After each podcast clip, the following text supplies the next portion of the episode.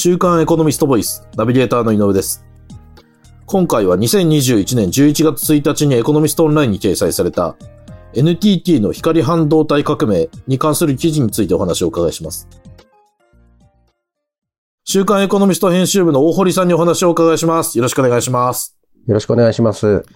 えっ、と、大堀さん、この記事では、えっ、と、近年の日の丸半導体の凋落を憂える声が強い中、その NTT が半導体の分野で大きなチャンスを見出しているという話題がこう紹介されてますが、その半導体メーカーではなくて、NTT というのはつ意外ですよね。そうですね。あのーで、電話会社ですからね。そうですよね。うんはい。あの、昔の電電公社ですもんね。ええと、お思いの方が多分多いと思うんですけれども、はい。実はですね、あの、武蔵野研究所という、あのーまあ、うんえー NTT グループの研究所を持っていて、はい。ここが非常に歴史のある研究所で、ほしかもあのーなんて言うんでしょうね、アメリカのうんベル研究所とかですね、そういう。い電話のベルですそうそう。はいはいはいああいうところと匹敵するぐらいの、ものすごい、まあ基礎研究をやってる研究所なんですね。で、そこから、あの、いろんな、あのー特許技術とかですね、うんうんまあ、すごい発明も、これまで出てきたといはいう歴史のある研究所で、まあ、はい。吉祥寺に近いところあるんですけれどもね。あ、武蔵野ですね。はい、はい。はいで、あのー本当にね、たまにあのテレビの番組で、あのーえー紹介されることがあって、えーはい。確かにね、ものすごい大きな研究所で、あの、いつ世に出るんだろうっていうような、あの、はい。すごい基礎研究っていうのをやってるんですよね。はいあの、要は、あの、科学って基礎科学と応用科学ってあって、はい、はい。あの、まあ、ノーベル賞を取るような科学って基礎科学って言われてるんですよね。うん。で、まあ、それをその、えー技術に落とし込むようなものが応用科学って言ってるんですけども、うん。まあ、企業の研究は大体応用なんですよね。まあ、うん、うん。あのー大学にいる研究者、はい物理学者とか、あのー化学学の科学者がですね、うん。うん作っ、えー発明とかですね、あのー考え出した、えー技術を、おじゃあ実際どう製品に使う、えー落とし込むかというのを大体企業ではやってるんですけれども、はい。一般的な企業では。うん NTT の場合は基礎の方ですね、本当に。はいえーうんうんそういう、うーうー科基礎科学をはい研究していると,、そところで、あのー例えば、じゃあどういうものをこれまでに発明したかというと、はい。あのーまあ、LSI メモリー。まあ、要するにあの、集積回路ですよね。ああ、ええほうほうほあれもですね、あのー NTT 初なんですよ。う。あ、そうなんですか？ええまあ、あの、世界に、しかも世界に先駆けて、はい、はい。ええあのーちょっと専門的になるけど、64キロビットとかっつってですね。はまあ、聞きますよね。よくパソコンでも32キロビットとかはいビット60。ビットってそうそう。うん。うんあれの、まあ、試作に成功したんですよね。そう、世界初です。ええこれがですね、77年ぐらいかな。はい。へえ。うん。我々子供の頃ですけれどもね。ええそうですね。ええだからあの、NTT こそがですね、うん。日本の半導体研究の元締めなんていうですね、あのそういうことを言う人もいるんですよ。なるほど、なるほど。うんじゃあ、その、僕らはあの、唐突な感じがしましたが、うん実はその、あの、NTT が半導体でその新しいチャンスをつかむはいと。いうのは、実は業界内とか詳しい人にとっては、その、あながち突拍子もない話ではないっていう。そうですね。うん。ものすごいやっぱり基礎技術持ってるっていう認識ではいるんじゃないですかね。なるほど。はい。その、NTT がその半導体にチャンスを見出しているその背景にはですね、その、記事によると、えっ、と、半導体の性能向上に寄与してきた、えっ、と、微細加工技術の限界が近年意識されてきたという事情があると、こう指摘されてますけど、えっ、と、これは一体どういうことなんでしょう？はい。あの、半導体って当然、あの、出てきた時からどんどんどんどん高性能化してますよね。はい、はい。ええ処理速度が上がって、うん大量のこうデータを短時間に処理できるようになると。うん。うん、で、なんでかっていうと、それはですね、あのー集積回路ありますよね、チップ。はい。チップ。チップの中のその回路の密度を上げてきたから早く処理できるようになったんですよ。あ、そういうことなんですか、うん。で、はあはあえー密度を上げるということは回路を小さ細かくするってことなんですよね。そうですね。その線を細くしていかないと密度は上がらないですねん。それがまさに微細化ってことなんですよ。あ、なるほど、なるほど。うんうん。ただし、うん。微細化にもやっぱり限界があるんですよね。ほう。うん。だって、あのーどんどん回路を細かく小さく狭くしていったって、はい。究極原子レベルまではね、いけないじゃないですか。そうですよね。うんまあ、原子のレベルまでは当然行く前に、その手前にいろいろな壁があるんでしょうはい。けれども、はい、はい、はい。やっぱりね、あの、どんなにこう、お細かくしていっても、やっぱりこうう、物理的な限界があるっていうところで、今あーね、その微細化が頭打ちになってるんですね。その、うん今までのように、どんどんどんどん、その、細かく細かく、うん小さく小さくしていく、そのスピードが落ちてきてるってことですね。はい、そうですねええなるほどまあもう本当に物というか、こうんの元素というかですね、原子というか、その、その辺のこう、うんええ物を構成する物質の限界に、の壁に突き当たってるんじゃないですかね。はい。なるほど、なるほど。うんで、またそのちょっと話題は変わるんですが、一はい方記事ではですね、うその今世界中でこう進められているあの DX、デジタルトランスフォーメーションの推進が、えっ、と、気候変動対策の阻害要因にもなってしまうとこう指摘されてるんですけど、これはどういうことなんでしょう？はい。まあ今あの、コンピューターがどんどん高性能化して、はい。えー世界中でまあスマホもそうですし、まうんあ一般的なコンピューターもそうですし、はい。まああの、大量に電気を使ってますよね。うん。ええそうですね。で、微細化も進んでですね、その集積回路のお密度も上がると、うんまあ、単純に言えばですね、あのーまあ、チップが小さくなるから、はい。あのーまあ、例えば一つのデバイスに、スマホだったりっていうところに何個も入れられるじゃないですか。うん、そうですね。ね、はい、チップが。ということは、それだけ電力を食うんですよ。あうんあ、。なるほど、なるほど。そう。で、今ね、うんこのコンピューターにおけるデータ処理にうん。使う電気っていうのはどんどんどんどん増えてるんですよね。はんはん。う。ん。あのーちょっとお面白い例だと、まあ、ビはいットコインありますよね。はい仮想通貨。。ええ、うんあれもほら、あのーまあ、無から有を生み出すように、うんあの、買うんじゃなくて、こう、掘るなんていう言い方するじゃないですか。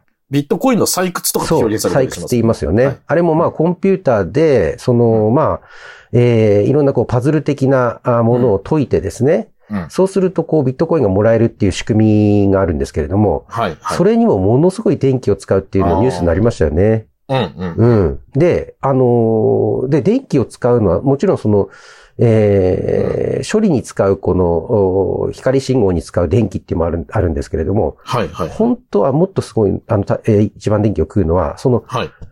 コンピューターが熱を発するから、その冷却にものすごい使うんですよ、電気を。ああ、あの、僕らのその使ってるパソコンでも、ファンが必ずついてて、こう、ウィンウィン回ってます。回ってますよね。そうそう。うんうんだから、あの、ビットコインの採掘者なんかは、あの、はい本当にビジネスとしてやってる人は、わざわざあの、えーアイスランドとか、北欧にあの、はいそのコンピューターのデータセンターを建てて、はい。もともと寒いから冷却の必要があんまりないじゃないですか。その外気を取り込むだけで、そうそうそう。ええええうんそっちの方が実は安上がりなんですよね。へだから、、あの、結局コンピューターが発する熱の処理っていうのにものすごいまたその電気を食うんですよね。うんええで、このまま行くと、うん本当にその、まあ、コンピューターはどんどんどんどん増えていきますから、はい、はい。その電気だけでね、あの、うんものすごいエネルギーを消費して、うんまあ、あのやがて地球を壊してしまうんじゃないかとああ、はあ。いうような心配も出てきたんですね。なるほど。ええええっていうことは、まあ、電気を食うということはですね、うんそれだけまあ、今のところ、こう、化石燃料なんかを燃やさなきゃいけないじゃないですか。はい、はい、はい、はい。ね、まだ再エネもそこまで、あのー十分というわけでありませんから、うん、うん。だから、まあ、その、お化石燃料を燃やしてうん電気を作って火力発電所で、で、CO2 を出すでしょ？うん、うん。だから気候変動に結びついていくわけですね。ええあの温室効果ガスが増えて。なるほど、なるほど。うんですから再エネ化のスピードを超える形で、データセンターが使う電力の使用量が増えていってしまう。そう。で、そのデータ、電力をつ作り出すために、うんえー化石燃料を燃やして CO2 をどんどん出して、それで、うんえー温暖化につながってしまうということで、うんそこで初めてつながるようにですね、DX が、まあ、気候変動対策を邪魔してると。なるほど、なるほうど。ん。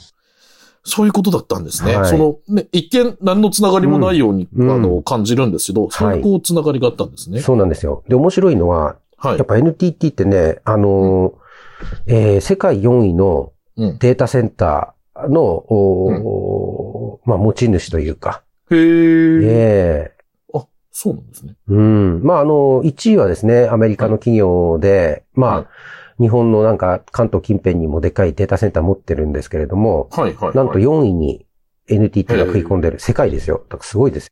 すごいですよ、うんえ日本のどこかにあるんですか？あるんでしょうね。はい。へえ。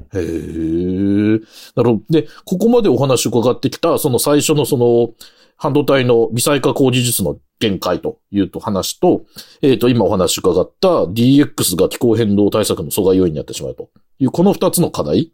これらの課題を解決するのが、その NTT が長年技術開発を続けてきた、えっ、と、光電融合という技術であり、とまたその技術をつ中核とする、えーアイオンという構想だとこう記事では紹介されてますが、この光電融合やアイオンとは一体何なんでしょはい。じゃあまずちょっと光電融合から説明します。まあはいどういう字を書くかというと、光電は光と電気の電で光電ですね。うんで、それをまあ融合するという技術なんで光電融合というわけなんですけれども、はい。はい。まあ今ですね、あのー電子デバイスとか、電子機器とかっていうように、まあコンピューターもそうですけれども、うんいろんなこうデジタルデバイスって電気で動いてますよね。うん、そうですね。電子。はい。ええ。で、えー要するにそのエレクトロンを、まあうまく使ってこう情報をやり取りしたりしてるわけですよ。うん。だからまあ日本なんかは電子立国なんて言われますよね。はい。すべての今のデジタル機器っていうのはもうエレクトロン、電子で、えー電子をうまく使ってこう、えー作ってるんですね。電子をえ移動させたりするえことによってそうです、そうです。えってことですよねえええはい。だからもう、あの、世界中のこう、今は電子基盤なんですよ。うん。いろんな技術とか、あの、う製品とかって。まあ、うん。一部その、通信の方で光通信なんていうのが出てきましたけども、まあ、まだそれはその、お単にこう、情報の伝送だったんですよね。で、ところがですね、NTT は今度その、今、先ほど申し上げた、はい。いろんなその、えー製品とか技術の基盤になっている電子を、うん。まあ単に情報の通信に使うだけじゃなくて、そこの電子のところを光に置き換えようというですね、試みをしていて、はい。だから半導体の中でも先ほど言った微細化なんかでも、そうのん回路を電子が通るわけですけれども、うん、うん、うん。それをもう光にしてしまおうというですね、発想なんですよ。で。電子から光に変わることで何が違うかというとですね、当然その、エレクトロン、電子からうん光の光と書いて光子って言うんですけどもね、はい。フォトンっていうのに変える技術なんですよ。まあ、光の粒みたいなものそうそうそうですそうですはい。ええうんで、あの、電子とひ光、光子って違うんですよ。はあ、はまずその、圧倒的に光は速い。あ。ああ、はあ、はあ。あとですはいね、移動するにしても、うん電子よりもね、これ、僕もあの物理に詳しくないんでよくわかんないんですけども、はい。あのー電子のようにつ、あの、こう何かこう情報伝えに使うとしても、エネルギー消費がね、少ないんですよ。へえ多分それは光の粒の方が電子の粒より小さいっていうことに、あの、由来すると思うんですけども、軽まあ簡単に言うと軽い、あの、はい粒子なんですね、光の方が。軽くてちっちゃい粒子。そうなんです。はいはい。ええ。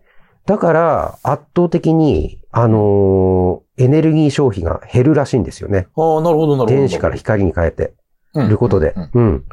で、ただし、今までその、お光通信なんて通信にはね、情報通信、情報伝達には使ってたけど、うん半導体とか、そういうところをね、うんうんあのーまあ、光に変えるなんていう技術はなかったんですよ。はいはいはい。うんうんそれを、まあ、あの NTT は一部ね、電子でやってたところを一部光にすることをするというですね、うん。えー技術を開発したんです。だからまあ電子、今のところは電子と光もどちらも使うから光電融合というわけなんですけれども。なるほど、なるほど。うん。ただ一部、その変えただけでもやっぱり圧倒的にね、うん。省エネのこの効果が、ええ。ああって、うん。まあそれだけ多分電子ってね、あのまあ、ひ光、光子に比べると、うんまあエネルギーを使う粒子なんでしょうね。エネルギーっていうか大きな粒子なんでしょうね。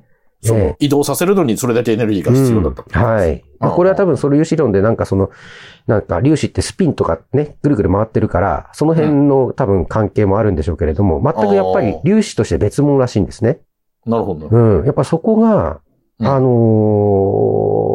ーなんていうんでしょう、決定的に省エネに効いてきて、うんうん。で、そこをね、世界で先駆けてはじめ、あの、作ってしまったその技術を、そこがすごいと、すごいところなんですね。うん。NTT が開発したその光電融合というええ技術はい、はいで、もう一つ、ご質問にあったアイオン。はい。これは、まあ、NTT がその光電融合という技術を広めていくための、うんまあ、えー、コンソーシアムというか企業連合なんですね。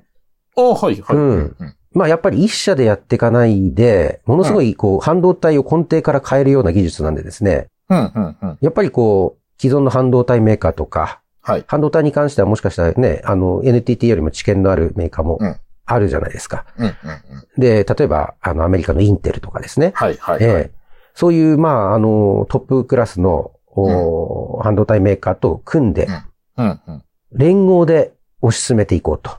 ああ、なるほど。ええまあ、これがそのアイオン構想ってやつなんですね。なるほど。うん、うん、うんうん。その NTT だけではなくて、半導体のメーカーだとか、あの、電子機器のメーカーさんだとか、ええええみんなでその光電融合という技術を使った新しい半導体。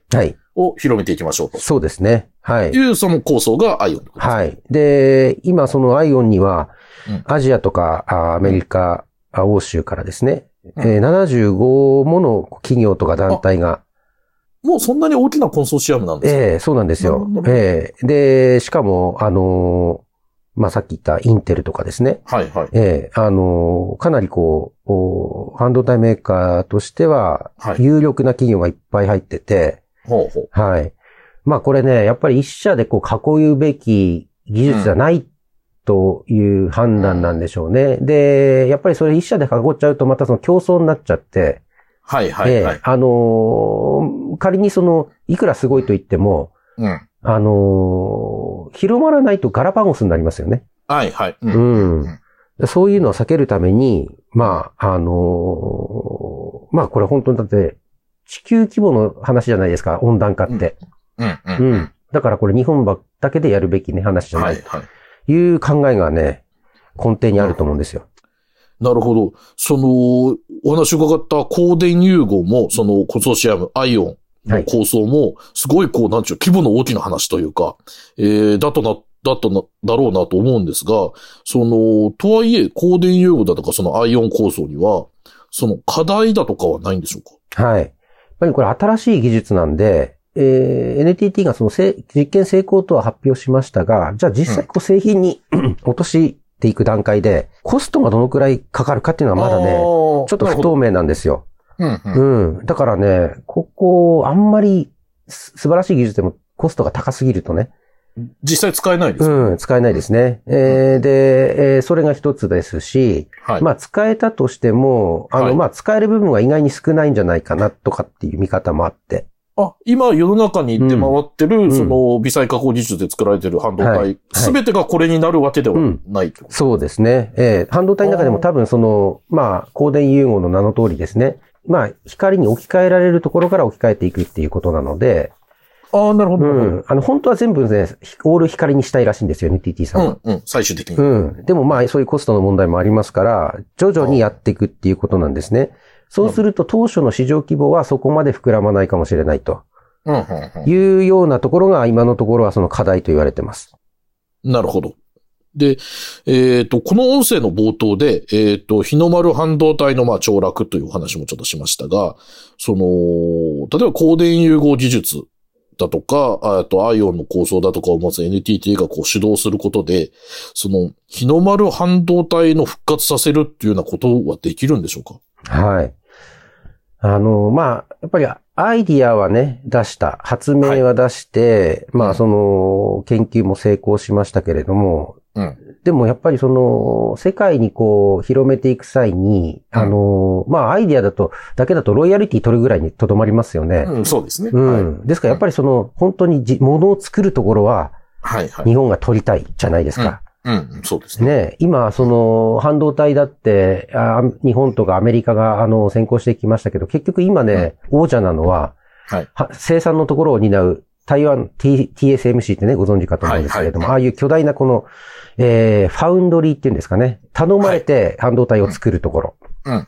そこが微細化の技術もも握っちゃっててですね、うん。まあうんうん今トップメーカーになってるんですよ。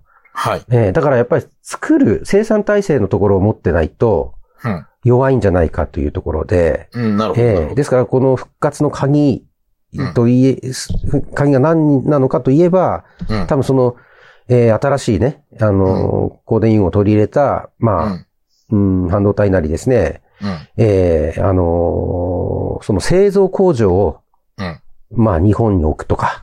ええまあサプライチェーンのその、えー重要なところを握るとかですね。はい。やっぱりそこを、そこが鍵になると思います。なるほど。うん。あの、先ほどまあ、その、新しい技術なので課題もあるというお話もありましたが、はい。はいとはいえ、えっ、と、光電融合にしろ、それを元にしたアイオン構想にしろ、えっ、と、ものすごいスケールの大きな話ですから、今後もこう、注意してこの話題見ていきたいですよね。そうですね。まずは、ですから、うまく日本がですね、あのー NTT が、はい。そのアイオン構想をですね、はい。主導して、うん。ええ、あのーまあ、いろいろこう、力関係でね、はいせめぎ合いはあると思いますけれども、うんうまくこう、日本初の技術っていうところを堅持したままですね、進めていって、うんええ、まあ、その、市場を取る際も、主導権を握ってほしいですね。はい。そうですね。うん。わかりました。ありがとうございます。今回は週刊エコノミスト編集部の大堀さんにお話をお伺いしました。大堀さんありがとうございました。ありがとうございました。こちらの記事はエコノミストオンラインにも掲載されています。ぜひご覧ください。